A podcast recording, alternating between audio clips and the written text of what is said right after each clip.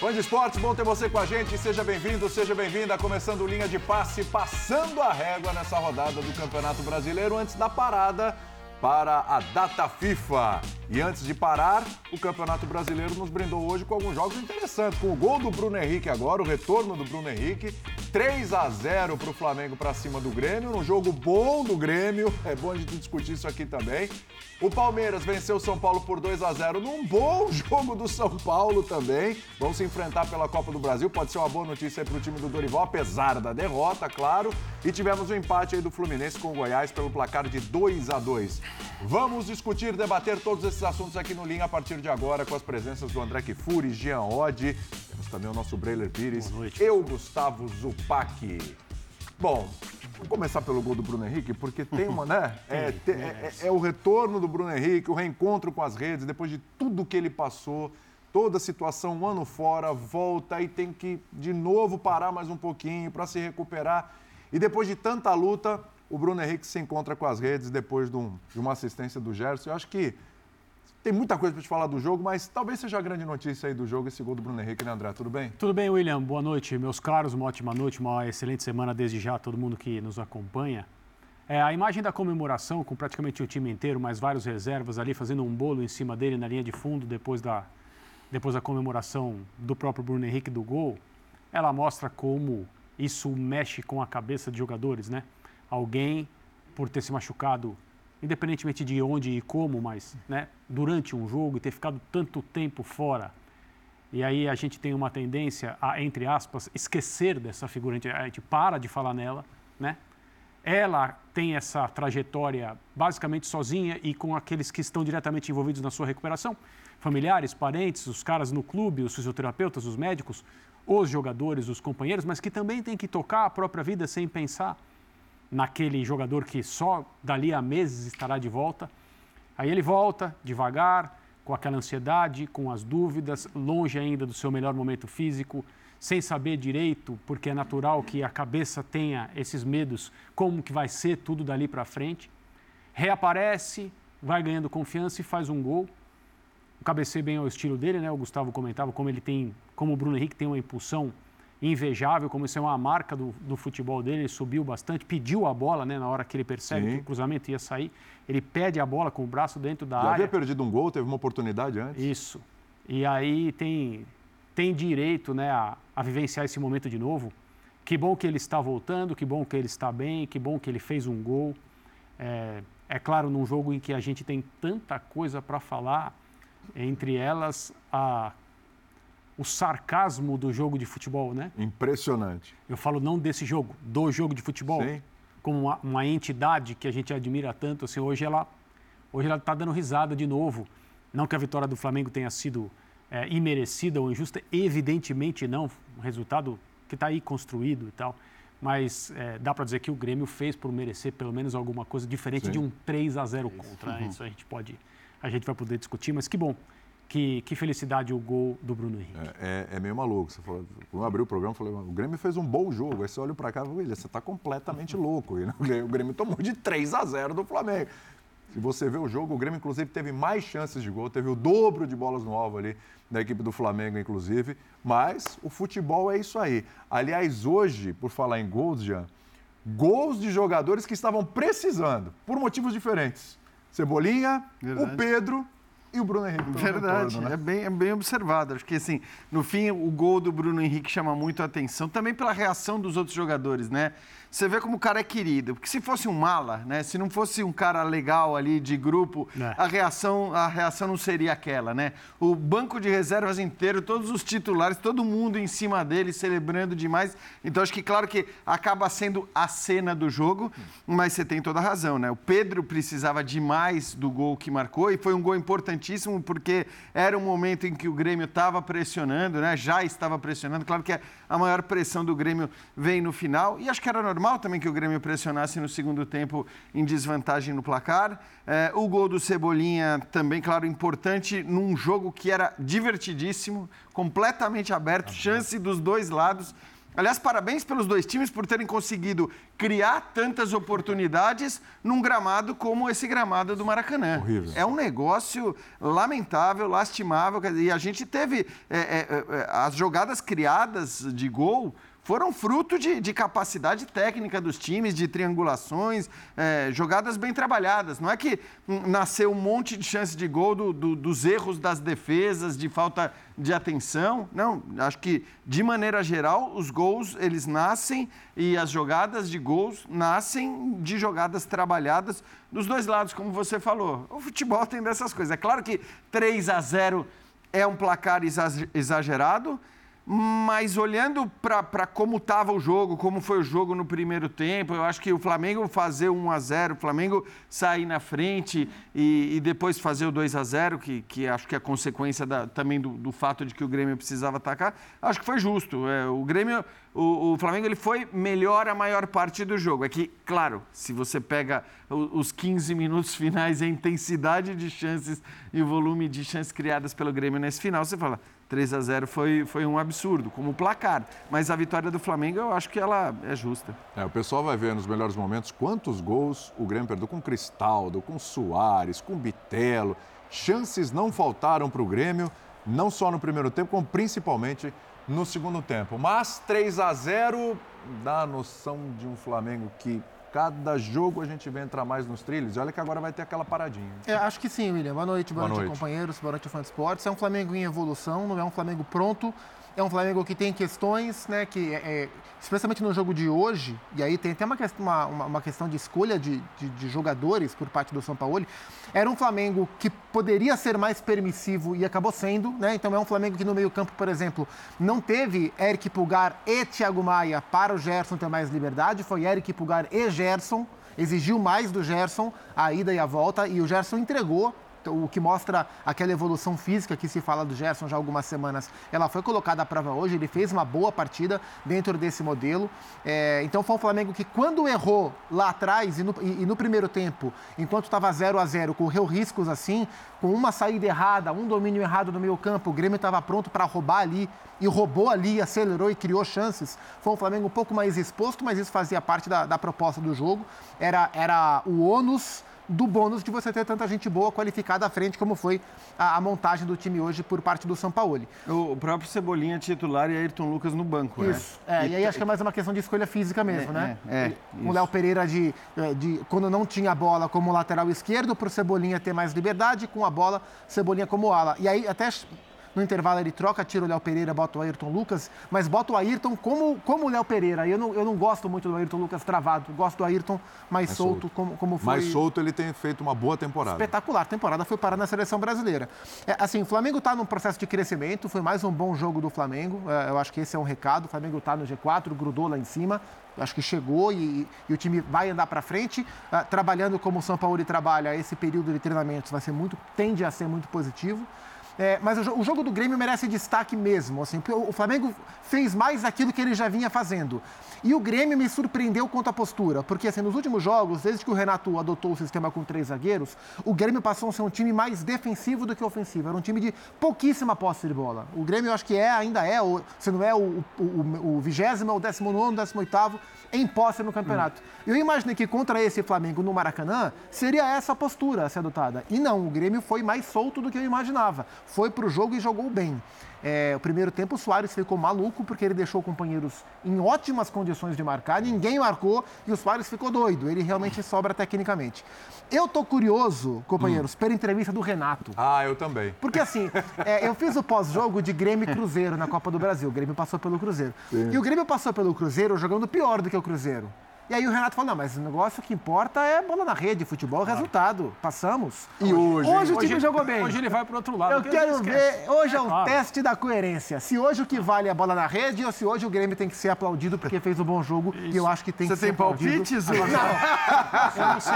Só não vou apostar porque minha carteira ficou no camarim. Não, não sei se ele vai. Não, falar. mas a gente aceita o pagamento depois, não tem né? problema. Faz, faz pix, tá o celular aí. Rapidinho antes do Breyer, desculpa, Fala, Breyer, mas eu não sei se ele vai falar sobre isso, vai ser perguntado sobre isso, é claro, mas tem uma coisa que me chamou a atenção a forma como o Grêmio marcou, né? O Grêmio usou os três homens da frente contra os três da saída de bola do Flamengo. Pelos lados havia encaixe, um, um, um contra um, um contra um. sobravam dois volantes do Grêmio por dentro contra três meias do Flamengo.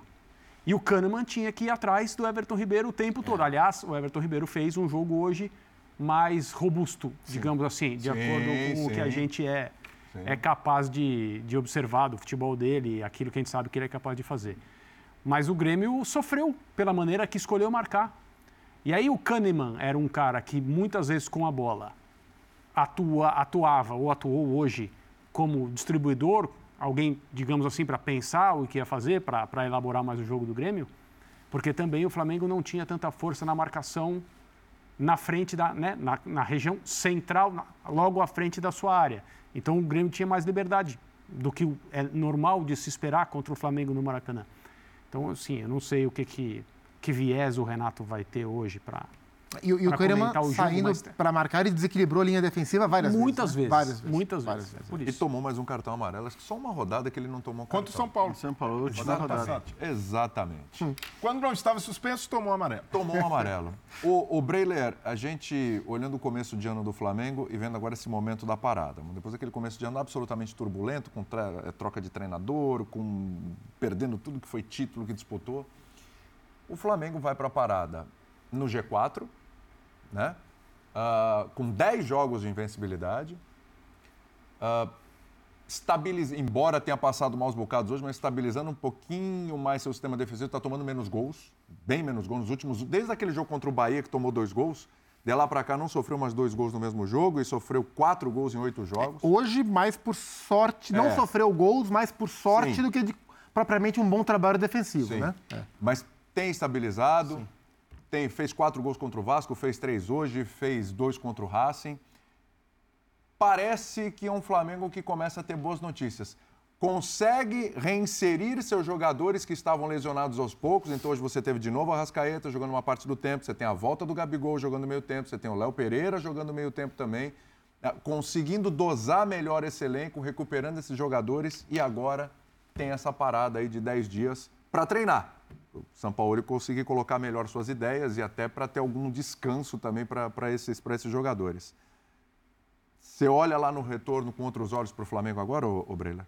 Boa noite, William, Boa companheiros, fãs de esportes. Cara, é inevitável não olhar com outros olhos para o Flamengo, porque o Renato, o adversário de hoje, diz com todas as letras: eu reinventei o Grêmio. E a gente pode dizer, se o Renato tem autoridade para falar isso, que o Sampaoli também reinventou o Flamengo. Então a gente já enxerga um caminho bem definido. Pode haver ajuste, mas já existe uma base. E hoje essa base foi, de certa forma, mexida por circunstâncias, necessidade de poupar o Ayrton Lucas, vinha numa sequência muito pesada, é, novamente a configuração de três zagueiros, mas a gente sabe que já essa estrutura está pronta. O São Paulo conseguiu finalmente dar uma cara para esse time do Flamengo que vinha desfigurado mudanças, instabilidade, jogadores em baixa. Então, aos poucos, ele vai recuperando. Thiago Maia, o Pulgar nem se fale, já tem uma regularidade estabelecida. Gerson. O Gerson jogando absurdamente bem e com frequência, que se cobra do Gerson, não só lampejos, ele tem entregado nessa sequência de invencibilidade. Ele jogou a maioria dos jogos em alto nível. Fazendo gol, dando assistência, hoje deu de novo Jogador completo como é. ele é. Então tem o mérito do treinador de recuperar. Hoje um destaque até improvável nessa é, dificuldade que o Flamengo teve de marcar o Grêmio, o Davi Luiz. Bom Davi jogo. Luiz fez um grande jogo em termos individuais. O sistema defensivo sofreu, é verdade, esteve mais exposto, mas o Davi Luiz segurou a bronca, assim como o Fabrício Bruno. A dificuldade de marcar o Soares, a movimentação. E esses jogadores, individualmente, mostraram confiança. Isso daí também passa pelo mérito do treinador de encontrar soluções e, aos poucos, ganhar algo que para o jogo dele é muito valioso. Esses caras pelo lado. Ele encontrou, primeiro, com Wesley, que tem apoiado bastante, tem é, o Flamengo explora bastante o jogo pelo lado dele. Tem ser dele hoje. E o Ayrton Lucas. O Ayrton Lucas, ele usou esses jogadores como os pontas que ele não tinha. Porque o Marinho não é uma opção, o Cebolinha não era uma opção, do, 11 jogos sem marcar e volta a marcar ironicamente contra o Grêmio, mas vinha sendo um jogador utilizado, mas pouco efetivo e hoje volta a marcar, volta a provar que merece lugar no grupo. Daqui a pouco tem Luiz Araújo e a volta do Bruno Henrique. Então, o Bruno Henrique hoje, para mim, me chama atenção não só pelo gol. Aquela cena, para mim, é, é a cena da rodada. É a cena mais bonita, o Bruno Henrique comemorando, porque o Bruno Henrique não é um jogador apenas querido pela, pela torcida rubro-negra. O Bruno Henrique é um jogador querido pela maioria das torcidas do Brasil que admira o bom futebol. Claro. Quem lembra do Bruno Henrique jogando 2019, 2020, 21, naquela campanha do vice-campeonato da Libertadores, hoje, pelo que jogou voltou a lembrar o Bruno Henrique, rei da América, o Bruno Henrique nos seus melhores tempos, porque voltou até arranque. Temos São Paulo, Breiler. Boa, vamos interromper lá. que o homem está falando, vamos ouvi-lo. É, é, feliz por, por, por la victoria, por, por eh, consolidar desde el triunfo una situación eh, complicada, mas eh, o time tem que melhorar. Eh, hoje Jugamos contra un rival difícil que estaba descansado. Nos veníamos acumulando muchos jogos y se hizo un partido difícil por momentos. Eh, pero vamos creciendo, mejorando y comprendiendo muchas facetas del juego que yo pretendo. Con respecto a Bruno, feliz porque él le viene de una, una, una lesión muy complicada Hoy fue la primera vez que él pudo jugar un juego eh, marcando diferencia desde que, desde que voltó. Entonces feliz por él y feliz por Otimi. Entonces esperando siempre eh, reencontrarme con aquel jugador que, que admiré tanto cuando era rival como, como Bruno Henrique. Jorge, boa noite. Marcelo Lins da TV Globo. É, eu queria que você falasse como você avalia esse tempo de trabalho que você teve até agora E aproveitar também para te perguntar como aproveitar esse tempo de pausa, porque você não teve pré-temporada, mas o time já mudou muito desde que você chegou. Oh, é, sabe que cada tempo de preparação para, para mim é, é importante porque é, a gente tem que incorporar uma ideia em, em, essa, nesse caminho a gente está com com time que Eh, ya vienen trabajando su idea o propia idea desde hace mucho más tiempo y eso hace tener o tener un poco de desventaja sobre los, Otimi que van a pelear cosas importantes aquí. Eh, pero bueno, eh, Otimi está reencontrando a mentalidad de ganadora, está encontrando personalidades para afrontar cada momento del juego. Hoy momentos fueron difíciles, momentos fueron favorables y, y y con la calidad de jogadores que o time tem, é, isso é possível. Jorge, boa noite. Bruno Vilafranca, da S1 Live, parabéns pela vitória. O senhor começou o jogo com a linha com três zagueiros de ofício. Com a saída do Léo, o senhor colocou o Ayrton Lucas e aí me pareceu que se tornou aquela linha tradicional de quatro: lateral, zagueiro, zagueiro, lateral. Eu queria que o senhor analisasse os dois tempos, né, de maneira distinta, primeiro tempo e o segundo tempo, porque o Flamengo continuou controlando o jogo o Grêmio teve oportunidades, felizmente para o Flamengo a bola bateu na trave, enfim. Mas eu queria que o senhor falasse um pouquinho se o senhor já está se sentindo cada vez mais à vontade para mudar a maneira de jogar, mudar, enfim, o sistema adotado do primeiro para o segundo tempo, né, com esse trabalho que vem acontecendo. Obrigado. Sim, o primeiro tempo o, o time jogou com, eh, com, com a bola, jogou 3-1, 3-3. O segundo tempo eh, entendi que, que por estado del campo no había mucha precisión. Entonces, jugar con seis jugadores por encima de la bola generaba de que Wesley estuviera muy alto. Entonces, cuando había pérdida, quedábamos expuestos a transiciones que eh, Gremio maneja muy bien. Entonces, troqué por el 2-3, 2-3 que nos daba la misma altura, pero diferentes vértices para poder jugar y, tener el, o time más perto ante la posibilidad de la pérdida. Boa noite, São Paulo. Patrick Cunha Monteiro, parabéns pela vitória.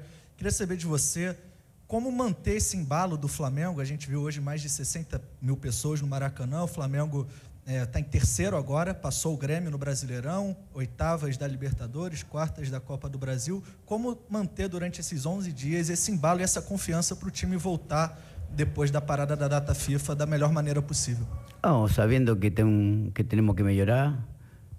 Eh conjuntamente, desde la proyección, de la ejecución. Tenemos que ser un time eh, que eh, aprenda de errores propios y, y o crecimiento tiene que ver con que los jugadores también de, de alto nivel encuentren el punto máximo. Este tiempo va a ser bueno para generar esa, esa condición. Entonces, solo trabajar y, y mejorar. Obviamente que, que hay muchas muchas cosas que por corregir, más hay un hay un, un o Timmy que ya ganó cosas o jugadores que ya ganaron cosas conocen mejor que que, que eu eh, como hacerla. Entonces, eu tengo que dar un matiz a, ao jogo colectivo, al juego posicional, a la verticalidad. Hoy por un momento pasó, por momentos o primer tiempo jugamos un juego de ida y vuelta y gremio para eso es muy bom, muy bom. Entonces sufrimos esa transición. Me, saber nuestra condición y defenderla eh, más allá de, de, de, de, lo que suceda. Jorge, Raíza Simplício aqui da Gol, boa noite. É, você falou sobre a diferença hoje né, de um time também que vem jogando em três em três dias, 48 horas, e o Grêmio que descansou nesses últimos dias. Eu queria saber como é que está o seu planejamento né, para esse tempo da data FIFA. Os jogadores vão descansar? Como é que está tudo isso?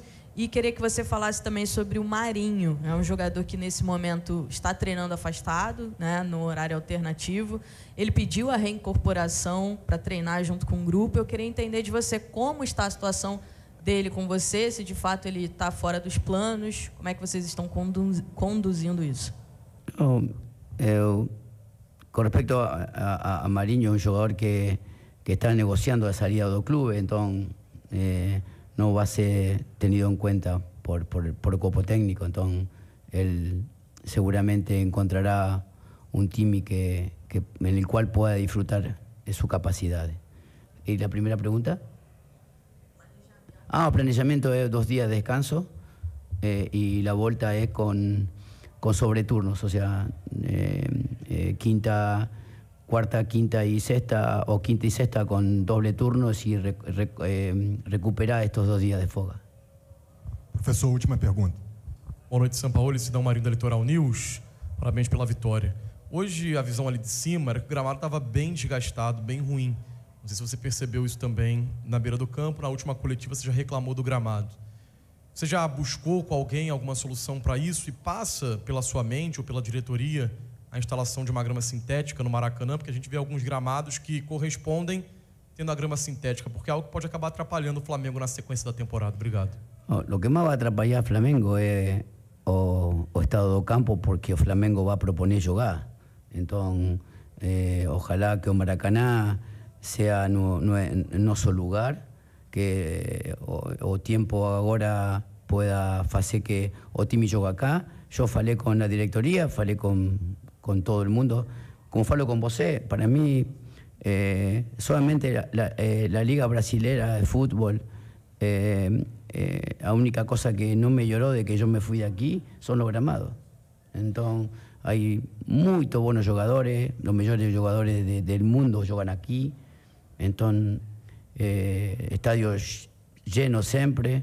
O sea, es ilógico no contar con gramado a la altura del fútbol brasileño. Yo, no, yo falo siempre que tengo mucho respeto por el fútbol brasileño y el mayor respeto es Gramado, para que, para que haya espectáculo de, que yo siempre lembro o, o de, del fútbol brasileño.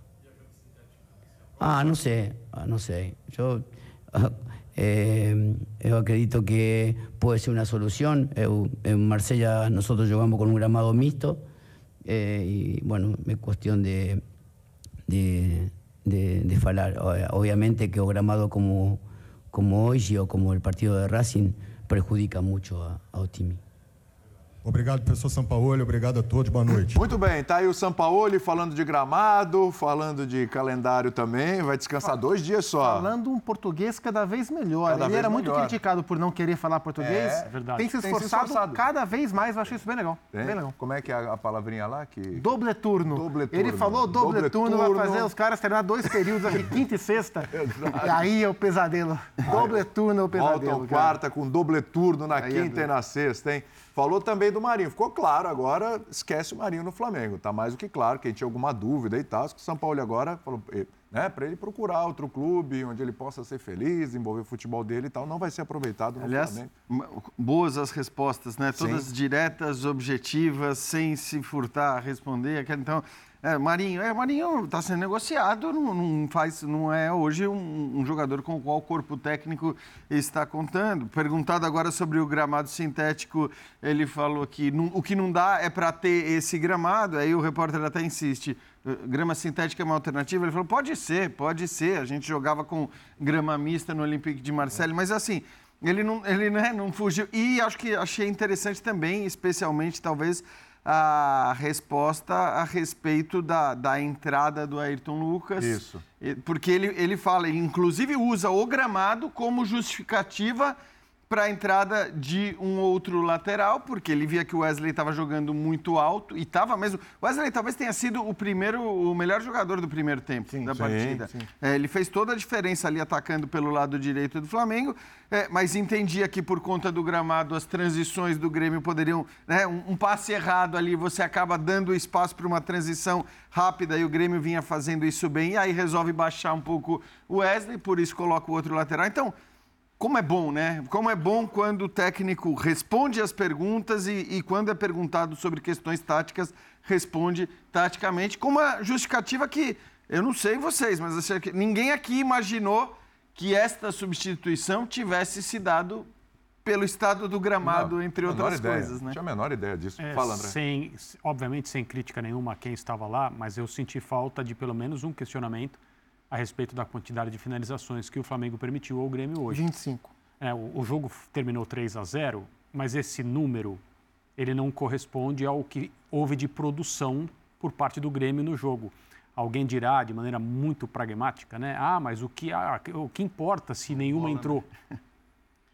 É, o André, só uma coisinha, ele, mas ele fala a respeito, né? Embora é. não tenha sido perguntado, ele fala a respeito principalmente das finalizações sofridas no primeiro tempo, quando ele. Na, acho que na mesma resposta. muito de ir e vir. Isso, o ir e vir, o é, jogo de ir e vir, a transição. Dizendo que o Grêmio é muito bom nisso. É. E, de fato, ele, ele, ele foi bem nessa resposta. Nenhuma entrou por circunstância.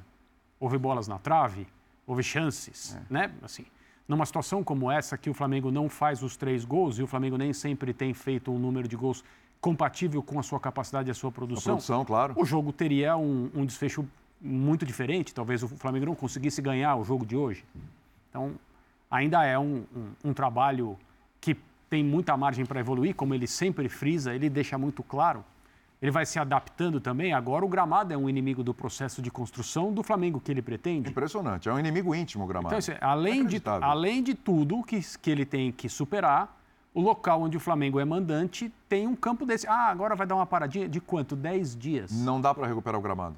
E aí não dá nem também, essa é uma discussão, é uma discussão cruel, porque eu mesmo já disse várias vezes, há pessoas que preferem criticar os gramados sintéticos e mistos porque eles são mais é, perigosos para as articulações ou porque eles, na opinião de algumas pessoas, conferem vantagens técnicas ao, aos times que os têm como no seu estádio e no seu CT. E aí os, as outras equipes precisam se adaptar a isso e tal. É, se alguém perguntar para mim, no mundo ideal, que tipo de gramado você prefere? Eu prefiro o gramado natural. Claro. Acho que o futebol é mais legal no gramado natural. Mas com o calendário que a gente tem, um estádio como o Maracanã ser utilizado da forma que é, com a frequência que é, sem que o gramado descanse, é uma discussão cruel, porque não se chega a lugar nenhum. O gramado não vai ficar bom. Sim. Não vai ficar bom. Um, um sintético ou misto ficaria bom? Sim. É, então, então talvez seja a hora de traçar essa, essa resposta, né, André? Quando ele fala sim, pode ser uma solução, é. ele mesmo está dizendo que melhor do que isso daí, certamente o gramado Exato. sintético é, e, será, se, for, tem se muita for gente, escolha. Tem muita gente é, competente no Brasil, várias, é, várias empresas, vários profissionais especializados nisso, que entendem que um gramado natural, seja qual for o esporte, é um organismo, é uma coisa viva, é preciso respeitá-lo, né? Em Wembley tem um cargo, eu li bastante sobre isso porque esse assunto me interessa.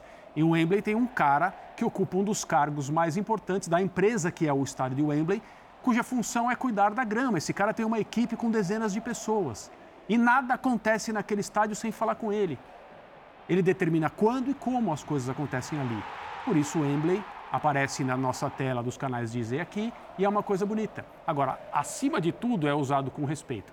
Os estados brasileiros, e especificamente o Maracanã, não é, e aí não tem como. Você pode trazer os melhores do mundo. Acredito que os melhores estejam até aqui no Brasil.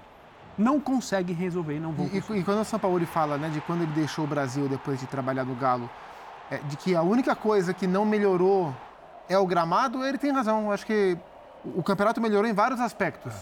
Inclusive na arbitragem, que as pessoas reclamam tanto, porque hoje existe o VAR, antes não existia o VAR, estava em implementação ainda naquela época, já existia, mas estava em implementação, e vários outros aspectos. O nível técnico melhorou, a gente tem um campeonato de bom nível técnico esse ano, boas equipes. Agora, os gramados pioraram, e para um time como o Flamengo, que é um time de proposição de jogo o tempo inteiro, é, isso traz um impacto é. direto. Né? E a, a, maratona de jogos também prejudica o nível do é. jogo. Hoje, o Flamengo, para mim, mais uma vez teve um, uma queda de nível físico que é normal. Olha a sequência que o Flamengo teve só essa semana. Segunda, Vasco, um clássico, ganha com autoridade, uhum. mas precisando se poupar, se segurar. Contra o Racing, também tem, em alguns momentos, oscila muito hum. por perna. Sim. Pelo fato dos jogadores não conseguirem manter a intensidade. E hoje, novamente, o Grêmio descansado, e esse é um, um fator é, que interfere sim, porque o, o Renato conseguiu, o time jogou domingo contra o São Paulo, você tem uma semana para descansar, para treinar mais. E o São Paulo, nessa sequência, conseguiu algo que. conseguiu as, as três vitórias, mesmo em condições complicadas. Não foram jogos, é, tirando o clássico contra o Vasco, foram jogos em que o adversário impôs, em, o adversário em determinados momentos tomou o controle da partida, mas ele conseguiu, nessa sequência de 10 jogos de invencibilidade, cumprir todos os objetivos passou na Copa do Brasil, Sim. eliminando um rival, vence um clássico no meio do caminho pelo brasileiro, encosta na liderança, já começa a acender farol e, de certa forma, está encaminhado na Libertadores. Então, tudo que ele tinha para cumprir numa, numa sequência que era desafiadora, ele checou e começa a colocar o time nos trilhos. Ainda é cedo para dizer se, se Flamengo vai encantar, se o Flamengo vai retomar o seu melhor nível de jogo, ou se o São Paulo vai tirar tudo do elenco, mas até aqui os sinais são animadores. Mas está recuperando a mentalidade vencedora, como disse o São Paulo, isso é fundamental. Você queria ouvir o Renato Gaúcho? Tô doido para isso. Só você ou todo mundo quer ouvir? Todo eu vim aqui para isso. Por favor, Renatão. É isso que me trouxe aqui. Vamos lá, Renato Gaúcho. O time dele jogou bem, jogou mas bem. tomou 3 a 0 E agora, Renato? Foi o que eu achei também. Nós enfrentamos uma grande equipe. Na minha opinião, o, o, o Flamengo e o Palmeiras têm os melhores plantéis hoje do, do Brasil. Nós enfrentamos um gigante de igual para igual dentro do Maracanã, para mais de 60 mil pessoas. Na minha opinião, minha equipe foi melhor, só que o Flamengo aproveitou melhor as oportunidades.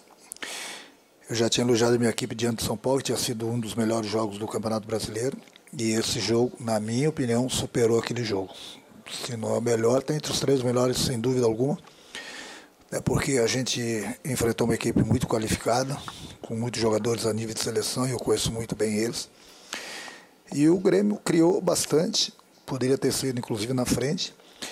Nas duas vezes que nós estávamos melhor na partida, eh, nós tomamos o gol. No primeiro tempo, no primeiro gol, e depois no segundo tempo nós estávamos bem também na partida. E aí nós falhamos de novo, tomamos o segundo gol. Eu adiantei um pouco mais a equipe ainda para frente. Sabíamos que nós iríamos deixar espaço para a equipe do Flamengo e deixar espaço para a equipe do Flamengo eles sabem aproveitar. Mas nós tínhamos que, que tentar fazer uma coisa diferente. E infelizmente nós tomamos o, o terceiro gol. É, nos últimos jogos, eu tenho chegado no, no vestiário, elogiado bastante minha equipe, tenho elogiado para vocês também, merecidamente, e tenho aplaudido minha equipe é, nos últimos jogos que nós vencemos. Hoje, nós perdemos o jogo para um gigante, que é muito bem treinado, volto a repetir, com jogadores de alto nível, jogadores a nível de seleção brasileira. Nós perdemos o jogo por 3 a 0 e eu aplaudi meu grupo no vestiário. Então é muito fácil para o treinador chegar e aplaudir sempre nas vitórias. Por que, que eu aplaudi o meu time? Porque eles jogaram e muito, e muito. Infelizmente para nós, o Flamengo foi mais feliz nas, nas conclusões, fez três gols. Nós queríamos inúmeras oportunidades, mas infelizmente hoje a bola não quis entrar. Boa noite, Renato. Você elogiou mais de uma vez aí a boa atuação do Grêmio nesta noite aqui no Maracanã, apesar da derrota por 3 a 0. Mas você não acredita que faltou qualidade nas conclusões para que o Grêmio tivesse alguns gols marcados? E sobre isso, uh, qual é a sinalização que você tem uh, da direção? Até o presidente está aqui uh, acompanhando também a entrevista, de que Michael e o Iturbe eles podem aí acrescentar qualidade, principalmente ao ataque do Grêmio na sequência do Campeonato Brasileiro e da Copa do Brasil. Não, vou falar, falo que em termos de, de, de qualidade, eh, você tem que colocar no papel a folha de pagamento do Flamengo e a folha de pagamento do, do Grêmio. Mas eu não estou me lamentando, bem pelo contrário. Eu acho que não é por falta de qualidade. Nós tivemos azar mesmo nas conclusões. Você vai falar que o, o Luizito, por exemplo, faltou qualidade para ele, os gols que ele perdeu, foram milagres que, que a bola não quis entrar. Então acontece, tem tem noite que é dia, tem dia que é noite. Hoje, se, falei para ele, se nós jogássemos até meia-noite, de repente a gente não conseguiria fazer um gol, porque hoje a bola não, não, não queria entrar. Quantas contratações, o presidente tem, você pode perguntar para ele. o importante é que eu falo com o presidente, falo com o Paulo, falo com o Antônio, falo com o Luiz Vac, no nosso executivo. O importante é o que a gente fala entre a gente. Então, no momento que um colega de vocês fala, ah, fulano já está certo, fulano vai chegar, Beltrano vai chegar, bom, aí essa pergunta, se o presidente não quiser responder, vocês têm que perguntar para quem dá as informações para vocês. Eu não estou nem criticando vocês, pelo contrário, eu acho que é o trabalho de vocês. Agora, vocês, às vezes, vocês que de um ou outro escuta qualquer coisa, o passarinho passou e entregou um telegrama, o cara acredita no passarinho, vai lá e dá notícia. Joga no ventilador e, e fica por isso mesmo. Aí depois o treinador tem que vir aqui explicar certas coisas, o presidente, o, o vice-presidente. Eu acho que o mais importante de tudo que eu falo, o torcedor ele tem que acreditar naquilo que eu falo, que o presidente fala, a diretoria fala. Fora isso, bom, fora isso são boatos. Então, o importante é que a gente tem trocado bastante ideias, e vamos aguardar agora nos próximos dias para ver o que acontece nessa, nessa abertura da janela. Agora, as contratações que a gente quer, esse jogador de velocidade, que a gente tem, tanto tem, tem, tem conversado, mas eu volto a repetir, são jogadores ou jogador que pode chegar para acrescentar bastante para o nosso grupo. Mas eu estou muito satisfeito com o meu grupo. Eu só quero mais opções, principalmente em termos de velocidade. É por isso que eu falei que nos últimos jogos eu tenho aplaudido o meu, meu grupo, vou continuar aplaudindo, entendeu? Porque é muito fácil para qualquer treinador chegar a aplaudir sempre nas vitórias. Hoje aplaudi meu grupo no, no vestiário e nós estamos 3 a 0 do, do, do Flamengo. E nós não enfrentamos qualquer equipe não, hein? Renato, boa noite. O sistema com três zagueiros se consolidou agora nessa sua fase no Grêmio, mas ele agora está comprometido dois zagueiros estavam pendurados e foram suspensos. Você pretende seguir com ele na volta da data FIFA? Bom, aí vamos agora. Bom, eu nem curti na minha folga, nem mal terminou o jogo, você já quer saber quem vai enfrentar o América. É, pô. Pode ser que sim, pode ser que não. O, o Grêmio não tem só três zagueiros, o Grêmio tem seis zagueiros. Mas até lá a gente vai ver na volta desses dias aí de, de, de, folga. Vamos ver se até lá também chega um jogador, enfim, é, ver se alguém sai do departamento médico. Mas eu estou bastante satisfeito com o esquema de jogo que, que, que, a gente tem, até porque a gente tem dado conta do, do recado. Não é por causa de, de uma derrota, principalmente do, da maneira que foi a derrota hoje, que ah, vamos mudar porque está errado. Não, não está errado não. Não está errado. Eu só preciso de mais opções, entendeu? Para a gente continuar jogando de igual para igual com os gigantes do futebol brasileiro. Renato, tu falou da falta de opções. Hoje, no primeiro tempo, o Grêmio sofreu muito no lado esquerdo, tanto defensivamente quanto ofensivamente. Tu não conseguiu repetir, por exemplo, o Cuiabano com o Reinaldo, aquela dobradinha de, de laterais. Hoje faltou peças para tu manter aquele esquema e ter um equilíbrio nos dois lados do campo? Sim, colocou bem. Só que essas peças, infelizmente, eu tenho ou tinha, ou não, não tinha para esse jogo, né? Porque o Reinaldo estava suspenso. Se o Reinaldo tivesse hoje, com certeza, o Cuiabano teria jogado é, por dentro, como ele vinha jogando, fazendo essa dobradinha. Ou se eu tivesse o, o Diogo, mas o Diogo também é mais um jogador que, que, que nos deixou, então praticamente nós tínhamos o Cuiabana e ele, ele foi bem, ele foi bem, muito bem no, no jogo. Só que é, é aquilo que eu falo para vocês, né? Quanto mais opções o treinador tiver, melhor. Então é isso que a gente tem conversado bastante com o presidente, com, com a diretoria. Mas eu volto a repetir, um errinho aqui, um errinho ali, acontece na, nas melhores equipes do, do mundo também, do Brasil, faz parte. Mas o importante é que estou muito satisfeito com o meu grupo. Uh, Renato, uh, boa noite.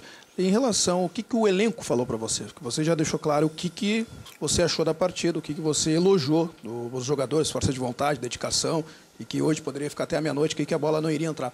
E o que, que os jogadores falaram para o Renato? Até porque, sinceramente, depois do clássico Grenal, parece que, parece não, mudou tudo. E até mesmo o clima, por mais que nós não, não acompanhamos 90% do, dos treinos, né, por ser fechado, você por opção, até para não dar arma para os bandidos. Mas em relação a esse, esse clima, o que, que eles passaram para o Renato? Bom, você está vendo tão bem até a página 4. Na página 5 você deu uma pisada na bola. Por quê? O clima do Grêmio, esse clima que vocês estão vendo, o clima do Grêmio sempre teve presente. Sempre teve presente esse clima aí. É um, é um clima alegre, um clima para frente, um clima que os jogadores gostam de trabalhar. É dessa forma que eu trabalho, independente do resultado. Não adianta nada você ter um clima bom quando você está ganhando e quando você não está ganhando, um clima ruim. Aí entra, com todo o respeito a todos vocês da imprensa, entra aqueles cornetinhos que gostam né, né, de criticar, inventar algumas coisinhas onde não existe, entendeu? Aí por isso que eu não vou deixar de falar dos cornetinhos.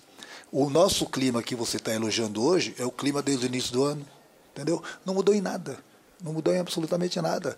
Os resultados começaram a aparecer agora, durante os treinamentos e, e vestiário, sempre teve 100%. Oi, Renato. É, queria saber de você o seguinte. Você não vinha a esse Maracanã desde novembro de 2021, é, ainda dirigindo exatamente o Flamengo. Passou o ano passado todo e hoje retornou ali à área técnica. E a gente pôde perceber lá de cima, é, e eu e te acompanhei aqui, né, como, como jogador, que você tem história nesse estádio, o quanto dos seus ex-comandados tem respeito por você. São Paulo elogiou muito a equipe. É, eu queria saber de você duas coisas. A primeira, como é que você, o que você achou desse teu retorno ao Maracanã? Porque ele reclamou muito lá também do gramado. E nesses jogadores do Flamengo, o último que falou com você foi o Bruno Henrique. E ele foi o responsável da tua última vitória aqui como treinador, que foi um Flamengo e Corinthians e ele hoje voltou, fez um gol. Que você conversou ali com ele naquele papo antes de ele entrar em campo? Porque ele hoje realmente voltou, ficou, teve aquela condição seríssima que você sabe bem. Bom, o, o clima que nós temos hoje no, no, no Grêmio, sempre sobre o meu comando, sempre teve no Flamengo também. Então acho que deixou bem claro, né? Todos os jogadores vindo aí para me abraçar, brincaram, uh, uh, uh, repetiram as coisas que eu sempre falava para eles do, do, durante as partidas, entendeu? E eu tenho conversado com alguns jogadores, a maioria deles me manda mensagem praticamente toda semana. Eu tenho um carinho muito grande por esse grupo aí. É um grupo fantástico, dentro e fora do campo. A torcida do Flamengo é fantástica também. É, o, que eu, o, que eu, que eu fui falar ali com o Bruno Henrique, é, é, esse cara é espetacular também, é um ser humano, um grande jogador porque ele e o Caio, falei também, são jogadores que tiveram muitos problemas de, de, de lesão nesse último ano. E eu gosto muito deles. Então, como eu falei com o Caio antes da partida, é, outro dia eu liguei para ele, ele tinha jogado, fiquei feliz pelo retorno dele, porque eu sei, eu convivi com ele por causa do joelho dele. E o Bruno Henrique, depois desse, dessa cirurgia que ele, que ele fez, esse procedimento, eu fui lá, abracei de novo, desejei, desejei para ele toda a sorte do mundo, que ele possa estar 100% recuperado e jogar futebol, que jogar futebol ele sabe e sabe muito. Foi isso que eu falei com ele. Não, o, o, bem, desculpa, bem, bem, bem, bem colocado. É, infelizmente, infelizmente no Brasil, né, a gente tem uma qualidade técnica é, elevadíssima nos clubes, mas o palco deles, onde eles podem desempenhar o futebol deles, às vezes, muitas vezes é prejudicado devido ao gramado. Então, o Maracanã sempre teve esse problema. Eu lembro que quando estava aqui no Flamengo mesmo, o Landim me perguntou o que, que, pode ser feito. Eu falei, olha, na minha opinião, você tem que colocar 50 e 50, 50 gramas sintética, 50 natural, que vai ajudar bastante pela quantidade de jogos que tem o Maracanã. E um pau, o Maracanã tá lindo, tá bonito, mas infelizmente a grama, entendeu? Prejudica, prejudica muito as equipes, não só o Flamengo. As equipes que vêm jogar aqui também, entendeu? Pro, pro, dificulta bastante o espetáculo. Eu tenho visto uh, uh, grandes estádios com, com, com, gramados muito ruins. Eu tenho visto, infelizmente, eu, eu assisto jogos, nós jogamos lá no Mineirão também, Mineirão está muito ruim é, em Fortaleza. Entendeu? E aí muitas vezes os jogadores deixam de dar um espetáculo maior, entendeu? Às vezes a bola pega na canela, o cara erra um passe, erra um cruzamento, aí muito torcedor acha, ah, o cara é ruim. Não, tem que ver as condições do gramado também. E infelizmente o futebol brasileiro está passando por esses, por esses problemas, entendeu? De gramado que infelizmente prejudica o espetáculo.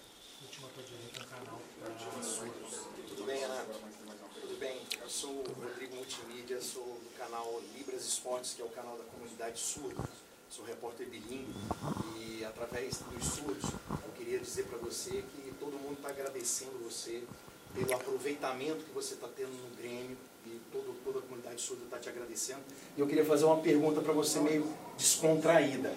Depois do jogo de hoje, aquela bola nas duas traves do Soares, aquela bola nas duas traves, o pessoal está perguntando para você se naquele teu videotape aquele seu videotape, você já fez uma jogada parecida com aquela que a bola bateu nas duas traves e não entrou. E se não tem, se você vai treinar isso com o Soares nos 10 dias que faltam para treinar o Grêmio.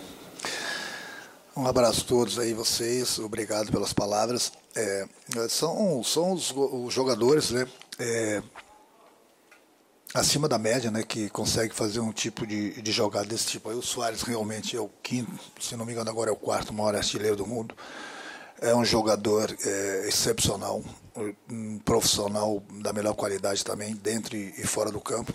É, hoje, no meu entender, ele foi destaque da nossa equipe, se não foi destaque da, da, da partida toda. É, teve grandes lances, lances de somente jogadores acima da média, né? Torci muito para aquela bola ter entrado, inclusive o árbitro esperou um pouquinho pra, pelo resultado do VAR para ver se a bola não, não, não tinha entrado, mas infelizmente não entrou, mas ele proporcionou grandes jogadas por onde ele vai no Brasil todo, os torcedores do, do, adversário também admiram bastante ele, da mesma forma que eu admiro. Então, que ele continue com a gente, eu acho que ele mostrou já para o mundo todo da, das qualidades dele. Muito bem. Tá aí o Renato Gaúcho. Você viu o recorte ali, né? Do Cornetinha? Não, não, na minha opinião. Nós jogamos melhores do que ele, é porque antes estava o Cornetinha. A minha opinião, a minha equipe foi melhor, é uma frase é, que eu entendo que ele diga, mas não dá para concordar. Pois é, exatamente, né? Porque a gente abriu o programa até falando disso e tal. É, agora isso vem é totalmente diferente de dizer o Grêmio não fez uma partida ruim isso. e merecia um resultado melhor do que um 0 a 3 Isso é uma grande verdade. Isso é fato. É. A minha equipe foi melhor num jogo chamado futebol em que perdeu de 3 a 0 é difícil concordar. Certamente hoje eu não concordo. É, e eu, eu também não gosto muito quando e o Renato puxava muito para essa conversa especialmente nas vezes que na antes dele passar pelo Flamengo, quando ele estava no Grêmio, uh, e era e, e, sofria derrotas duras para o Flamengo, isso aconteceu algumas vezes, né? E a mais simbólica foi a goleada na, na, semifinal da Libertadores, semifinal, né, da Libertadores de 19. Quando ele puxa a narrativa, aí o Renato ele tem uma habilidade de controle de narrativa grande para a questão da folha salarial, né? Porque a folha salarial só importa para o Renato quando ele está enfrentando o Flamengo. Quando ele estava no Flamengo não importava porque a gente estava aqui ouvindo a coletiva e o Brenner lembrou, ele foi eliminado pelo, uh, pelo Flamengo para o Atlético Paranaense na Copa do Brasil dentro do Maracanã. Que proporcionalmente tem uma folha salarial menor claro, que a do Grêmio a, comparada ao do Flamengo. Aquele dia não importou, né? É, ele agora passou pelo para chegar na final do Campeonato Gaúcho, passou pelo Ipiranga de Erechim nos pênaltis. Naquele dia não importou. Então assim, é, é o controle de narrativa ah. do Renato que sempre faz. Mas é, o entendimento dele sobre a equipe dele, tirando esse excesso né, do, do minha equipe foi melhor, eu acho que ele, é, ele foi dentro do razoável, assim, quando ele olha para o volume de, de, jogo do Grêmio, quando ele traça o paralelo da ausência do Reinaldo, uh, e, e, menos pelo papel do Reinaldo, mas especificamente sobre o papel do Cuiabano, que o Cuiabano vem no desenvolvimento, é um jovem. É bom jogador. Assim como o Wesley, né, o lateral direito, e eles bateram, né, o Wesley pela direita do Flamengo, o Cuiabano pela esquerda Wesley do Grêmio. Wesley hoje levou vantagem. É. E o, Ampla vantagem. E o Cuiabano é um jogador forte, um jogador que contribui para o auxílio ao Reinaldo e para uma saída em velocidade, que ele é um jogador muito forte pela direita. Então, assim, nessas leituras eu, eu concordei com o Renato. É, acho que o, o, Grêmio vem de uma sequência mais interessante. O jogo contra o São Paulo teve um primeiro tempo de ótimo nível técnico, uhum. segundo tempo caiu. Hoje, como um todo, o time teve uma boa atuação, apesar dos erros defensivos, do, do descompasso da linha defensiva que, que gerou espaços para o Flamengo. Eu estou bem curioso para ver qual vai ser a cara desse time para o campeonato dentro da proposta, né? Porque, como eu falei, o Grêmio vinha de uma proposta de não ter posse, de ser um time de marcação e contra-ataque, e nos últimos jogos tem tentado jogar mais. Me agrada o Grêmio que tenta jogar mais. No começo do campeonato, o Renato tomou um susto porque a hora que o Grêmio, que sempre tentou jogar com ele desde o comecinho do ano, encarou um campeonato competitivo como é o Campeonato Brasileiro, foi um susto. Opa, no Campeonato Acho Gaúcho deu jogo, certo. Aquele jogo contra o Palmeiras foi emblemático. Foi, ali foi, ali foi, opa, assim, não dá para jogar como eu joguei no Gauchão, porque é brasileiro não é Gauchão. Vou dar passos para trás. Mas nos dois últimos jogos o Grêmio voltou a tentar jogar e teve êxito no desenvolvimento do jogo. Venceu o São Paulo e hoje perdeu mas acho que, sim, no geral, o nível do futebol ele foi satisfatório, foi, foi bom o nível do futebol que o Grêmio mostrou. Agora, tem uma coisa, Jean, para passar para você, que eu sei que você queria falar. É, ele também disse na coletiva que achou esse jogo do Grêmio ainda melhor do que o jogo contra o São Paulo, onde ele faz um bom primeiro tempo, onde uhum. ele vence o jogo. Uhum. E colocou como um dos melhores jogos do Grêmio, inclusive no Campeonato Brasileiro, possivelmente no ano. Eu não discordo muito, não, Então, hein, eu vou te falar, William, porque eu, em geral, Eu acho, de 10 entrevistas do Renato Gaúcho, eu acho nove ruins. É. Ruins do ponto de vista do, do conteúdo, conteúdo, elas são claro. vazias. Claro que elas são divertidas, a gente muitas vezes dá risada, mas em geral... É por entretenimento. É por entretenimento, em geral ele não responde nada, não tem muito conteúdo. E eu achei a entrevista de hoje boa. Eu achei que ele foi muito bem ao fazer toda a análise em relação ao time dele, em relação ao que foi a partida, em relação ao jogo. Ok, é um deslize falar é, do, da folha salarial, mas ele fala da folha salarial e na sequência ele fala: eu não posso dizer, tendo Soares no ataque, que faltou qualidade para o meu ataque. Quer dizer, eu vou falar que as finalizações do Luizito Soares faltaram é, qualidade ali no jogador? Não. Então eu acho que ali mesmo também ele de alguma maneira ou já se corrige ou se contradiz, mas de qualquer maneira acho que foi um deslize. A, a, a frase que está aí, na minha opinião, a minha equipe foi melhor. Eu acho que assim, aí ele está provavelmente se apegando ao número de oportunidades criadas. E aí aquilo que eu falei no começo do programa. É claro que um time que inclusive está em desvantagem em um determinado momento, perdendo por 1 a 0, depois por 2 a 0, ele tende a criar mais chances. Mas existe é, uma capacidade generosa de leitura e de compreensão dessa frase, uhum. se você olha a quantidade uhum. de chances, tudo que o Grêmio produziu. Então, para mim, assim, sobretudo nas comparações com o que são em geral as entrevistas do Renato Gaúcho, eu acho que ele foi muito bem, falando do elenco, falando do que ele quer para o futuro, é, falando do gramado, falando, foi muito objetivo também. Então eu estava elogiando o São Paulo, imaginando que o que vinha depois ia ser exatamente o, o, complemento. o oposto. Não, foi muito bem o Renato também, é preciso ser justo. Em geral, eu não gosto das entrevistas dele, hoje achei muito boa. E só para pontuar, para mim o melhor jogo do Grêmio foi o Grenal. É, o primeiro tempo com o São Paulo foi muito bom. O jogo de hoje foi um bom jogo, mas para mim o Grenal, eh, no pacote completo que o Grêmio entregou, proposta, desempenho, desempenho da proposta, resultado, é. que também é importante. Eu só fiquei né? com a impressão que ele estava falando do jogo como um todo. Ele estava, no momento que ele elogia o jogo, ele fala para mim o jogo, não sei, posso estar enganado, mas eu tive a impressão de que ele estava elogiando a partida. É, sobre o São Paulo ele estava elogiando a partida. Então, e aí quando ele fala, e esse jogo foi ainda melhor, eu acho que ele está ele tá colocando... as duas equipes. As duas, as duas equipes. equipes. E aí eu acho que é uma leitura tá, não, também tá, tá válida. Tá, é, e, e, tem essa frase também importante, aplaudir minha equipe mesmo com a derrota. Também foi outro, outro, foi outro ponto interessante da coletiva. Fecha aí, Breiler, que a gente tem que fazer um intervalinho para falar de outro jogo onde o perdedor não pode lamentar muito não, viu? É triste perder, não é legal, ninguém quer, mas o São Paulo tem, tem luz no fim do túnel ali. Fala, Não, é, é, justo enaltecer o bom jogo do Grêmio, as chances criadas. E é inevitável também que um time que tem o Soares lá na frente não crie bastante oportunidades, porque o Soares é um centroavante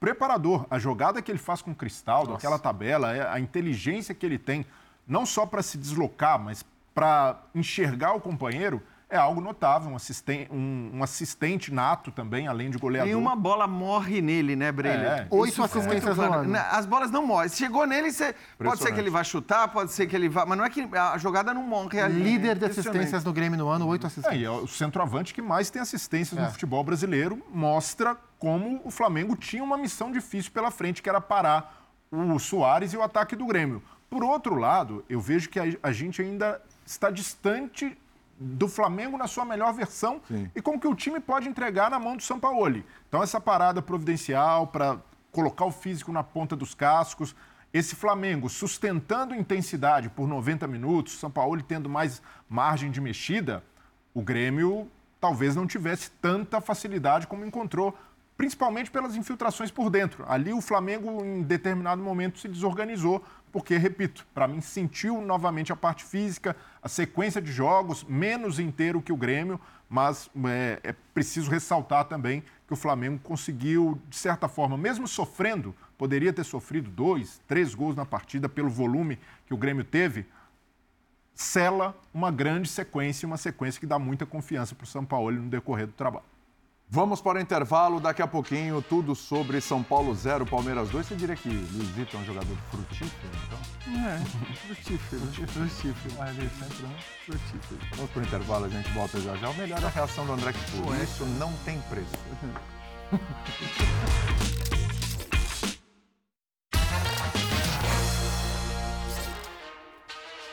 De volta com linha de passe para falar da vitória do Palmeiras no Morumbi em cima do São Paulo por 2 a 0.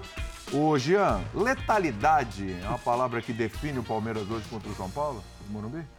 É, acho que sim. Na verdade, o jogo, assim, ele foi definido por erros, né? Erros que o Palmeiras não cometeu e que o São Paulo acabou cometendo. E aí, leia essa Arboleda, né? Não é, eu, o primeiro eu nem coloco só na conta do Arboleda ali, porque todos os passes, né? Você tem um primeiro passe errado do, do Rafinha. É, do Alisson. É, do Alisson. O Alisson, Alisson. Passe, passe pra Isso, trás. do é. Alisson, tá. Então, assim, é, acho mérito que... Mérito da pressão do Palmeiras. Claro, claro Também, que tem claro. mérito do adversário, aí, mas é isso. É, quer dizer, o Palmeiras não cometeu esses erros, o volume, acho que os próprios números traduzem dizem né, o volume que o São Paulo teve, o quanto o São Paulo conseguiu, é, pelo menos é, tomar iniciativa, chegar mais perto do gol. É, tudo bem, você pode até discutir, sobretudo no primeiro tempo, né? A primeira finalização do São Paulo no alvo acontece já nos acréscimos, mas no segundo tempo não, né? Depois das entradas do, do Nestor e do Juan, o São Paulo de fato é, vira um time mais, mais agudo ali, um time chegando com mais perigo, cria boas oportunidades, mas aí é aquela história. O Palmeiras é um time que se defende muito bem e vale ressaltar hoje sem a sua zaga titular, né? Então tava. E, ah, foi bem o Naves. Pior, hein? O Naves foi acabou o jogo com o Jailson de zagueiro. Isso. É. E depois ainda tem que trocar e tirar o Naves que estava muito bem, num, bem, um bom num texto difícil, né? Sim. Ganhou vários contra o São Paulo. Ele foi no lugar do Gustavo Gomes, só, só isso, isso, né? Exato. Então ele foi muito bem. É... então, assim, o Palmeiras que consegue sempre se defender muito bem, mas que hoje achei que teve bem abaixo do que costuma ser o Palmeiras, inclusive talvez hum, seus dois principais jogadores o Veiga e o Dudu, ambos muito abaixo, muito abaixo mesmo. Então, acho que isso também colaborou para que o Palmeiras nem conseguisse contra-atacar como talvez desejava. E o São Paulo é aquela história. O São Paulo teve muito volume, teve muita pressão. Acho que no segundo tempo teve, inclusive, muitas chances de gol. É. Não foi uhum. só o volume. No segundo tempo, sim. É, não foi só posse, não foi. No segundo tempo teve chance mesmo. E aí o Everton apareceu, a trave a apareceu. A posse é muito influenciada pelo fato do Palmeiras passar boa parte do jogo em vantagem, né? É, acho e que sim. Mas, e, mas mesmo no primeiro tempo, né, André? A posse já foi muito não, mais do São Paulo. E... O que era natural, né? É. A, a, dinâmica do jogo seria São Paulo com a bola, Palmeiras com o espaço, porque é. isso é o que o Palmeiras gosta de fazer e isso é o que o São Paulo prefere fazer. É, eu só acho que o Palmeiras poderia. Acho que o comportamento defensivo do Palmeiras, no geral, foi bom, melhor no primeiro do que no segundo tempo.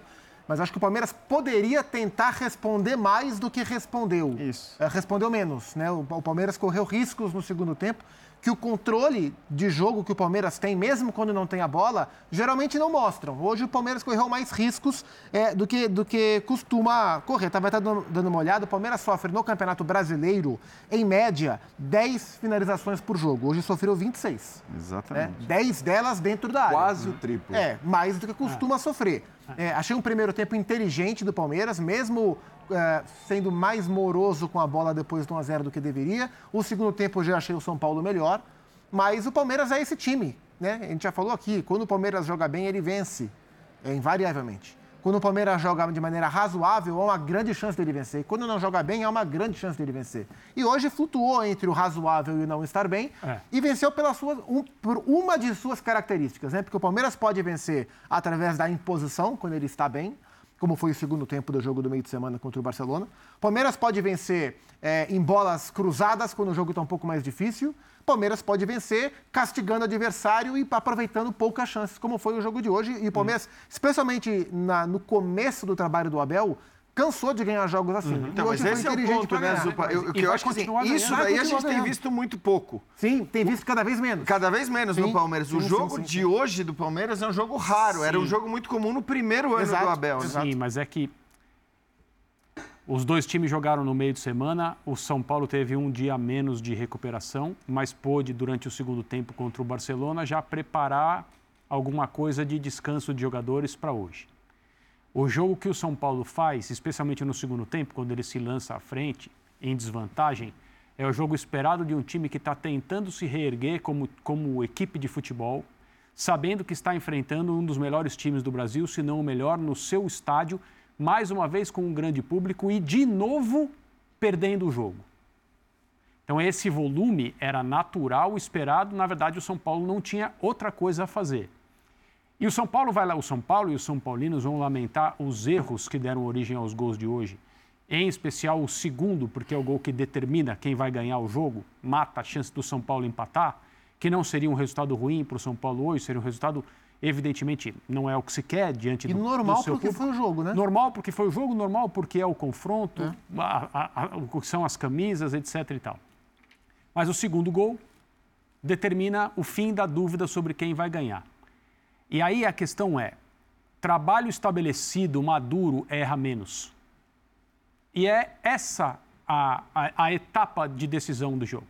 No momento em que o Palmeiras se põe a esperar um erro que ele não acha que vai acontecer, um erro que ele não espera que vai acontecer, um erro que ele tem convicção que vai acontecer.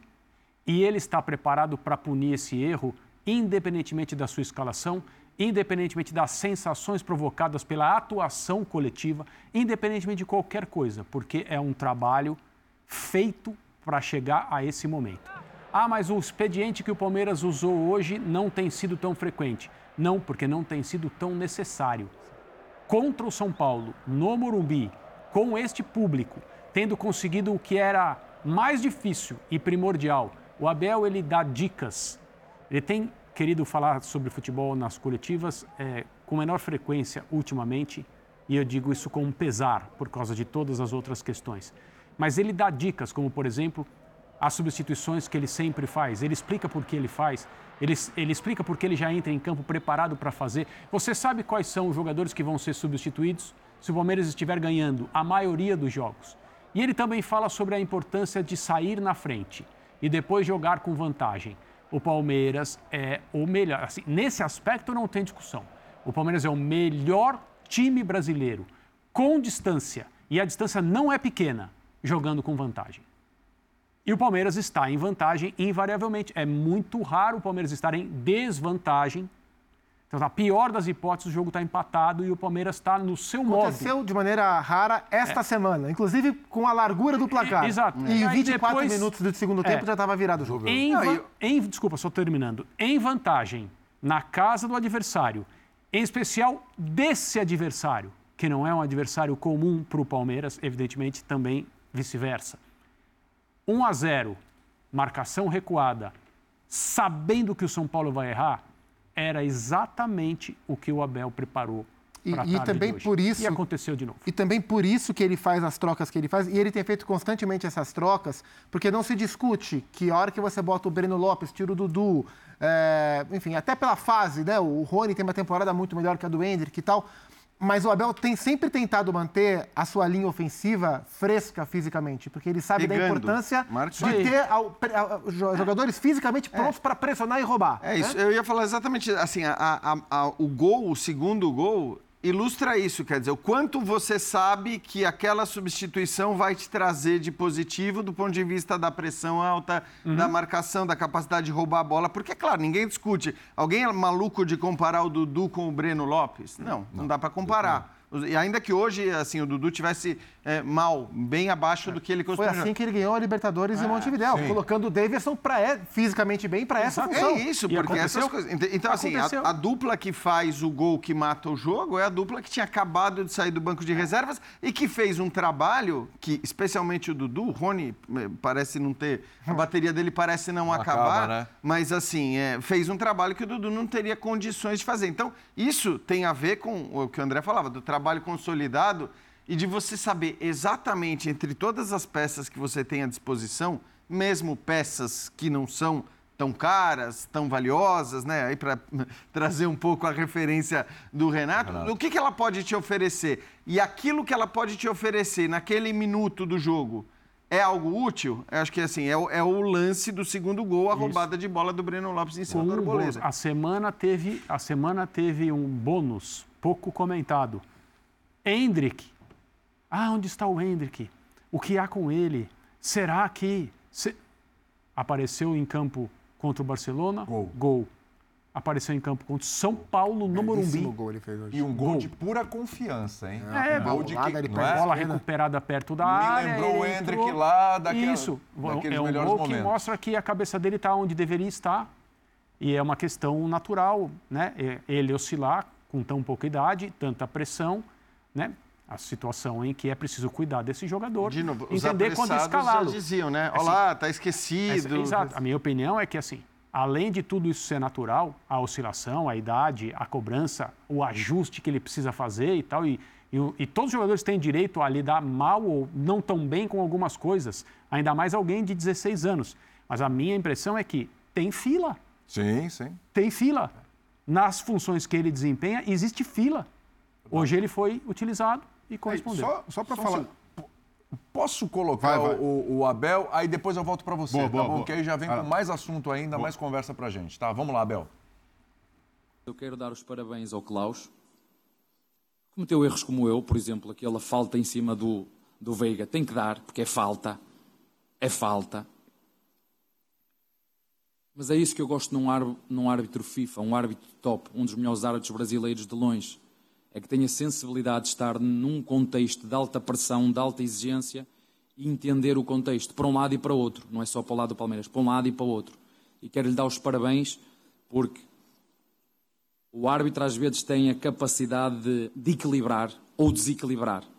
E eu particularmente gosto deste árbitro. Acho que, na minha opinião, um dos melhores de longe e teve essa capacidade de entender a atmosfera, o calor e o futebol. As pessoas têm que entender e quem não entender isso não, não percebe futebol. Quando, quando o arte apita, quando tudo começa, é emoção à flor da pele. E eu tenho que, é verdade, há momentos, se vocês veem durante o próprio jogo, isto é assim. Umas vezes é mais bem para aqui, bem para o cérebro, outras vezes bem para o coração. Eu tento puxar mais para o cérebro, que é onde eu sou forte. O coração leva-me mais para o lado, tu já não jogas. Não é? Mas isso, estamos a falar 90 minutos, tive uma discussão, ou duas foi a questão do Veiga que eu achava que era, que era falta. Mas felizmente, quando tu tens árbitros com esta categoria, com este know-how, com esta experiência, que têm campeonatos FIFA às costas, que todo mundo gosta deles, é mais fácil depois o espetáculo, que é o jogo, onde realmente tem que sobressair são os jogadores. Olha, eu tenho. O meu dia a dia é top, top, top. Chego duas horas antes do treino mais cedo, tomo um café da, da manhã absolutamente fantástico. Tenho quatro adjuntos, cada um com as suas funções muito bem definidas, para trabalhar. Amanhã vou lá chegar, por exemplo, amanhã, se tivéssemos treino, vou, vou, vou dar folga. Eu não fazia nada. Amanhã só queria descansar a minha cabeça. Comer bem, descansar, falar com os meus jogadores, ter as minhas conversas individuais, chegar ao final do treino e fazer o meu padelzinho para suar, transpirar, pedir ao nosso, ao nosso hum, ao nosso massagista para fazer uma bela massagem e não me falta nada no clube. Estou, o, que eu, o, que eu, o que eu faço neste clube, sinto-me realizado e com, com estes jogadores, com o caráter que estes jogadores têm, me revejo neles, eles se reveem no seu treinador. Estou, estou onde quero estar, estou onde me querem e que assim continuo.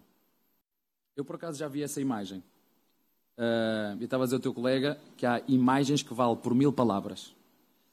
Vocês quiserem saber o que é o Abel, Abel profissional, o Abel treinador, é tudo aquilo que vocês viram na primeira imagem, quando estava com o Calieri à minha frente, e na segunda imagem, aquele sou eu.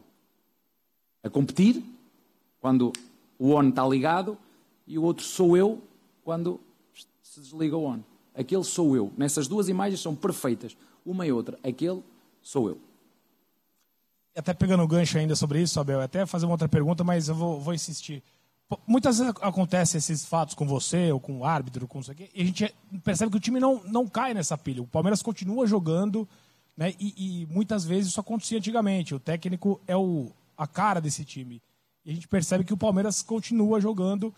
É, é, como é que você explica isso? É, fica ali mesmo? É a minha realmente? cara. A minha equipa é a minha cara. A intensidade no jogo é não dividir, é dividir as bolas todas, é jogar para ganhar, é fazer tudo. Primeiro, a equipa é a minha cara, é a cara dos nossos torcedores. É? é a minha cara. Eu revejo-me em tudo o que a minha equipa faz. E nós temos estratégias para tudo. Eu tenho estratégias para tudo, então tenho que vos dizer tudo. Agora, a minha equipa sabe o que é que tem que fazer dentro, dentro do campo. Essa é a função de um treinador. A função do treinador, como eu já disse há algum tempo, é, é ajudar os jogadores, é corrigi-los, é melhorá-los como homens e como jogadores. Essa é a minha função. Um, e eles que entrarem para dentro de campo com a certeza absoluta daquilo que têm que fazer, sem dúvidas. Essa é a maior confiança que uma equipa pode ter e que um jogador pode ter e que um treinador pode ter. É quando vai para dentro de campo, quando liga o on, quando liga o modo competitivo, cada um na sua função sabe aquilo que tem que fazer. E por isso eu te disse que essas duas imagens, e eu já tive a oportunidade de ver as duas, porque me chegou ao telefone, aquele sou eu. Sou eu, com modo competitivo ligado, e sou eu no meu estado normal, onde tivemos, onde tivemos uma conversa eu tenho um respeito e uma admiração muito grande pelo, pelo Cagliari, porque é, aquilo que eu defendo, é não briga por todas, não desiste nunca. Pronto, e aquela foi uma situação que se passou lá dentro, fica lá dentro, e, e, tudo bem, agora não tenho remorso absolutamente nenhum, porque eu sei aquilo que eu faço, e quando erro, como todos nós, né, porque às vezes parece que só, só há um que erra, que ninguém erra aqui, não é? Um, e quando erro, faço como toda a gente faz, uh, peço desculpa, porque não não sou mais que ninguém, procuro ser o melhor possível, mas há momentos em que, em que cometo também os meus erros, mas isso não, não impede de eu que não, que não possa melhorar, até porque, para as pessoas que não sabem, um, os erros são aqueles que nos ajudam e de que maneira, pelo menos a minha experiência diz-me isso, é que a gente seja, possa ser melhor no presente e no futuro. Breiler, vou passar para você só para contextualizar aquela segunda pergunta. O repórter falou sobre seleção brasileira. Né? Então, o que é o dia a dia num clube, o que é o dia a dia numa seleção, isso é muito diferente, claro, porque sempre estão ventilando o nome do Abel, ah, o Abel na seleção e tudo. E aí perguntou para ele, então ele não respondeu sobre seleção brasileira, sobre qualquer tipo de seleção. Ele falou como é que é o dia a dia, dia, dele no clube e, evidentemente, ali ficou claro que está muito satisfeito com o dia a dia dele, boa. tem uma vida boa e que ele não precisa se preocupar com esse negócio de seleção. Mas, claro que o assunto Caleri vem à tona. Fica à vontade para falar o que você queria falar, mas o assunto Caleri vem à tona. E aí ele falou de dois momentos. O momento da discussão, e depois o momento em que os dois conversaram. Passou do ponto hoje de novo, Abel? Não, eu, só para falar fica do São Paulo rapidinho. Fica à vontade. O, o Arboleda foi é, aplaudido ali por parte da torcida do São Paulo, tentando não culpá-lo pela derrota. E achei até digno, porque para mim é, é, muito reducionista dizer que o São Paulo perdeu por causa dos erros do Arboleda, porque foram erros forçados por uma equipe muito competente, claro. que faz isso de forma calculista, que faz isso de uma forma é, moldada pelo seu treinador, que a gente não cansa de exaltar toda a competência que tem. Essa cena aí, para mim, é inadmissível para um treinador, porque entra num espaço que não é o dele. É quando técnicos têm comportamentos como esse, e a gente não precisa ir longe. O Cuca, na final da Libertadores, hum. o Marcos Rocha, foi expulso e duramente criticado, merecidamente criticado. Hoje, no Equador, o César Farias, um técnico experiente, com rodagem, passagem por seleção, hoje no comando do Alcas, saiu na mão com dois jogadores. E isso daí é inaceitável para quem está numa posição de comando. Para não há, não há uma interação possível entre treinador e jogador adversário, com provoca seja com provocação, uhum. com peitada ou até muito menos com agressão. Não foi o caso do Abel mas de, dependendo do comportamento, da reação do jogador, poderia descambar nisso. Então, o Abel ali, eles. Todo mundo que está na beira de um campo de futebol está com sangue quente. Imagina quem está dentro. Então, ali é, é um momento. Não é para isso. E a advertência do Klaus, corretíssima, era para para amarelo e o destempero do Abel não se justificou porque até quando é pô, um lance maldoso é. do jogador na frente do técnico, a sua reação pode ser sanguínea. Mas ele não houve nenhum lance maldoso do Caleri. Foi uma disputa de bola. O árbitro poderia, ali, né? no máximo, marcar uma falta do Caleri, porque ele chega a dar um toquinho nas costas do Mike. Para mim foi falta, mas e só, não era nem para amarelo. Agora, esse lance, gerar esse tipo de reação do treinador, para mim é injustificável. E aí eu vejo que o Abel ele se sente autorizado a cruzar algumas linhas. Como ele faz uma vez, faz outra. E, não, e, e para mim não é nem a reprimenda do torcedor, porque ele é um ídolo da torcida do Palmeiras. Dificilmente o torcedor, e ainda mais nesse momento vitorioso do Palmeiras, vai questioná-lo. E se sente representado por ele, Sim, né? Sim, e até, até né? compreensível. Sim, papel Agora, é quando por parte da diretoria, quando ele sobe esse tom, e o que acontece é endossar, não, estamos fechados com o treinador, o Abel é injustiçado, ele tem, aqui ele é quem manda, ele se, se sente autorizado a cruzar essas fronteiras e para mim, o Palmeiras ele concede uma licença para o Abel ser babaca. Ah, o Abel é babaca, é, ele não presta como cidadão. Hum, pelo contrário, o Abel já demonstrou que é um profissional, muito, além de um profissional muito competente, é uma pessoa íntegra, merecidamente idolatrado pelo Palmeiras. Mas em algumas circunstâncias, ele é babaca. Como foi babaca? Quando tirou o celular da mão de um profissional de imprensa e como foi babaca hoje com Caleri nesse tipo de comportamento que não é aceitável para um treinador. E como pode se moldar um profissional sem tirar a sua essência? Aí eu vejo que é, é simplesmente dizer, traçar uma linha. Olha, isso aqui não é legal, uma conversa na boa. E eu sempre elogio o modelo de gestão do Palmeiras, diretores e diretoria muito discretos, poderiam fazer isso com discrição internamente, não precisava nem de uma reprimenda pública, mas isso não acontece no Palmeiras. E hoje é, o pessoal até brinca, né? Depois que inventaram um pedido de desculpa, ninguém mais erra. Ah, só pedir desculpa e está tudo certo, eu sou assim mesmo. Eu vejo que o Abel, ele, ele até tem um bom propósito. Pô, eu quero deixar um legado aqui para o futebol brasileiro, quero com o meu trabalho ser uma referência. E ele falha nesse, nesse aspecto porque a mensagem que ele está passando para a comunidade do futebol é: sejam como eu, que assim vocês serão igualmente vencedores. E não precisa cruzar essas linhas para ser um cara vencedor como o Abel. Então, nesse ponto, eu vejo que a diretoria do Palmeiras poderia contribuir com esse processo. E a contribuição seria didática, sem bronca, sem é, expor o profissional, Sim. mas com cobranças internas. É, em duas semanas, em duas semanas, ele brigou com o jornalista, ele foi expulso pelo árbitro e brigou com o árbitro, e ele brigou com o jogador do time adversário. Três profissionais de diferentes áreas que ele conseguiu brigar.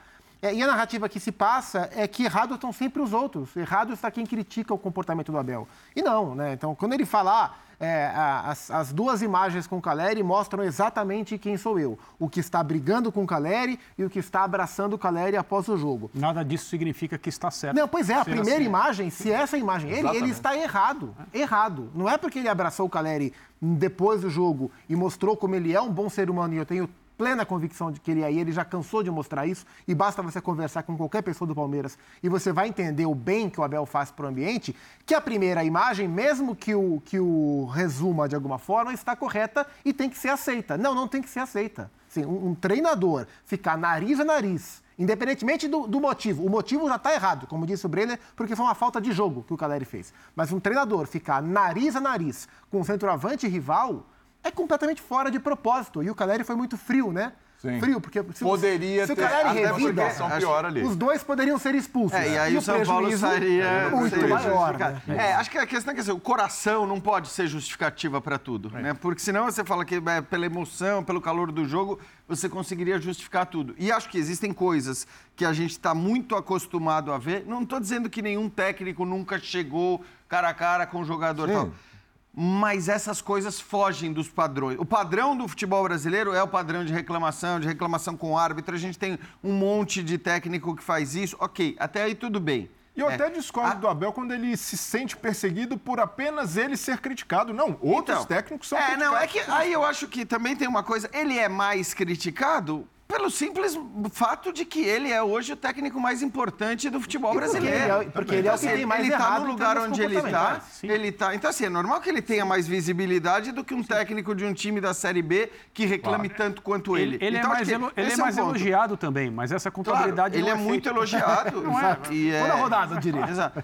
Então, assim, eu acho que a questão do, do coração e da emoção não pode ser usada para justificativa para tudo e ainda mais para coisas como essa, porque eu acho que a questão da emotiva, da emoção, se, se tivesse havido uma agressão ali, de fato, daquela que você vê o seu comandado, inclusive o Luan, um cara de quem ele gosta muito, eu sei Sim, que eles têm uma ligação muito estreita, tomando uma cotovelada, Ali sendo foi o agredido, o árbitro não, não, acho que foi com o Luan, é foi o primeiro lance, Ah, o primeiro lance, é, é verdade, porque verdade. o segundo Sim, foi, ele estava se referindo ao primeiro, Não, porque é. no Mike não houve nada. Ainda a gente poderia até entender a questão da emoção, mas não houve, é o que o Breiler falou. Não foi uma agressão do. Caleri, ele não agrediu, ele não bateu, não foi uma coisa desleal. é, então, de maneira alguma se justifica, mesmo usando essa, essa questão da emoção, do coração e tudo mais. André, dois minutos para Ah, você. não, não, rapidinho, menos do que isso. Eu vou falar uma Não, coisa. fica à vontade, aqui, você tem dois minutos. Com todo o cuidado, com toda a cautela do mundo, porque é, a chance de ser mal interpretado quando a gente diz qualquer coisa é enorme. É porque a, má inter- a- a falta de vontade de interpretar corretamente ela é permanente. Então, eu sou o primeiro cara aqui, a gente, de maneira geral, é assim aqui, a coibir e, e criticar e com veemência é, gestos violentos, atitudes que possam descambar em violência, etc. Mas eu senti, por parte do Banco do São Paulo, uma oportunidade perdida para se manifestar, para se posicionar no momento em que o treinador de um time rival, não apenas um rival qualquer, o Palmeiras, fica nariz a nariz com o principal jogador do time, que é dono do estádio. Não houve nada. O Caleri foi muito bem, como disse o Gustavo, ao manter seu sangue frio, porque se ele vai expulso junto com o técnico do adversário, todo mundo sabe quem vai ser o time prejudicado. Mas os demais tinham que ter se posicionado. Isso não pode ser tolerado. E eu não tô, eu não tô com isso querendo dizer que tinham que ir para cima do Abel. Não. Tinham que pressionar a arbitragem dizendo: olha o que está acontecendo. Percebam o que está acontecendo. O quarto árbitro, o árbitro do jogo, os assistentes. É preciso ter uma posição.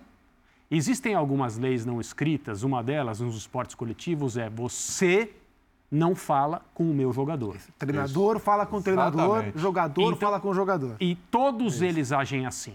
É isso. Todos ficam extremamente irritados e indignados quando esse tipo de coisa acontece. E o que é o correto a fazer é mostrar essa indignação. Apenas. Eu não estou sugerindo absolutamente nada a mais. Claro. Apenas isso. Posicionar. E o São Paulo hoje não fez isso. É, só, só rapidinho, só elogiar de fato o Klaus. Eu sei que tem muita gente que vai, Sim, foi bem. vai ser. é, Não, e não é, não é que ele foi bem, ele é melhor mesmo. Ah, não é. Ele é melhor do que a média. E vai errar também. E vai né? errar também, errou, já. não marcou a falta já do Veiga, que- Sim, não, não, eh, não marcou a falta no Veiga. Não expulsou o David, que catou o Arthur pelo pescoço. É. É, isso o VAR deveria chamar. Teve um braço lá do, do Naves que muitas vezes os árbitros dão um cartão amarelo. Embora eu nem concorde muito, mas é um- tem sido um padrão no Brasil. Então, tudo bem, você vai achar num jogo de 90 minutos pequenos erros, né, algum, e, e às vezes até grandes erros ele, ele pode cometer ou não. Mas aí o que falou o Abel em relação a, a- a ter esse entendimento sobre o jogo, a não querer atrapalhar completamente a partida e, e entender o seu papel, eu acho que nesse, nesse ponto o Klaus, de fato, ele é bem melhor que a média. Break. A gente volta já.